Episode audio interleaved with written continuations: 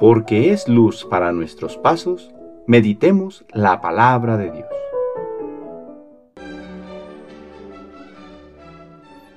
Del Santo Evangelio según San Lucas capítulo 11 versículos del 14 al 23. En aquel tiempo Jesús expulsó a un demonio que era mudo.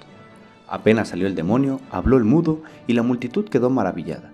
Pero algunos decían, Este expulsa a los demonios con el poder de Satanás, el príncipe de los demonios. Otros, para ponerlo a prueba, le pedían una señal milagrosa. Pero Jesús, que conocía sus malas intenciones, les dijo, Todo reino dividido por luchas internas va a la ruina y se derrumba casa por casa. Si Satanás también está dividido contra sí mismo, ¿cómo mantendrá su reino? Ustedes dicen que yo arrojo a los demonios con el poder de Satanás. Entonces, ¿con el poder de quién los arrojan los hijos de ustedes? Por eso ellos mismos serán sus jueces. Pero si yo arrojo a los demonios por el poder de Dios, eso significa que ha llegado a ustedes el reino de Dios. Cuando un hombre fuerte y bien armado guarda su palacio, sus bienes están seguros. Pero si otro más fuerte lo asalta y lo vence, entonces le quita las armas en que confiaba y después dispone de sus bienes. El que no está conmigo está contra mí, y el que no recoge conmigo desparrama. Palabra del Señor.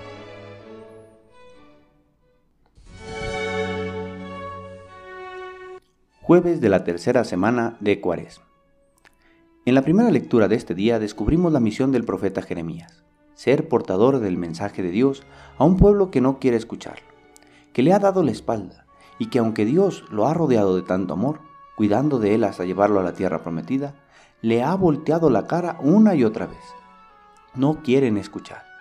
Y es ahora tarea del profeta Jeremías proclamar el mensaje de Jesús a un pueblo sordo y de corazón endurecido.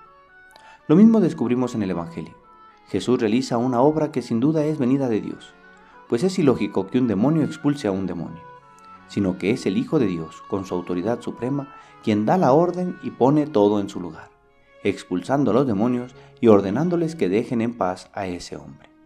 Pero las gentes de su tiempo no lo creen así, y ni lo quieren entender. Prefieren excusarse diciendo que aquellos signos no son de Dios.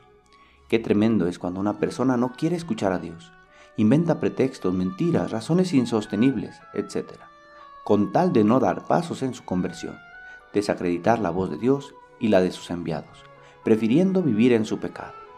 El Evangelio nos muestra cómo es que viene Jesús mismo y no le prestaron atención.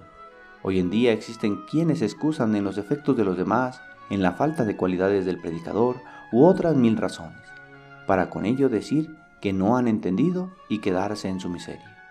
Jesús nos habla constantemente. El problema radica en que nosotros le queramos escuchar. Pidamos al Padre un corazón de discípulos, que estemos dispuestos a escuchar siempre a su Hijo y poner por obra lo que nos dice en este proceso de conversión. El Señor esté con ustedes. La bendición de Dios Todopoderoso, Padre, Hijo y Espíritu Santo, descienda sobre ustedes y les acompañe siempre. Que tengan buen día.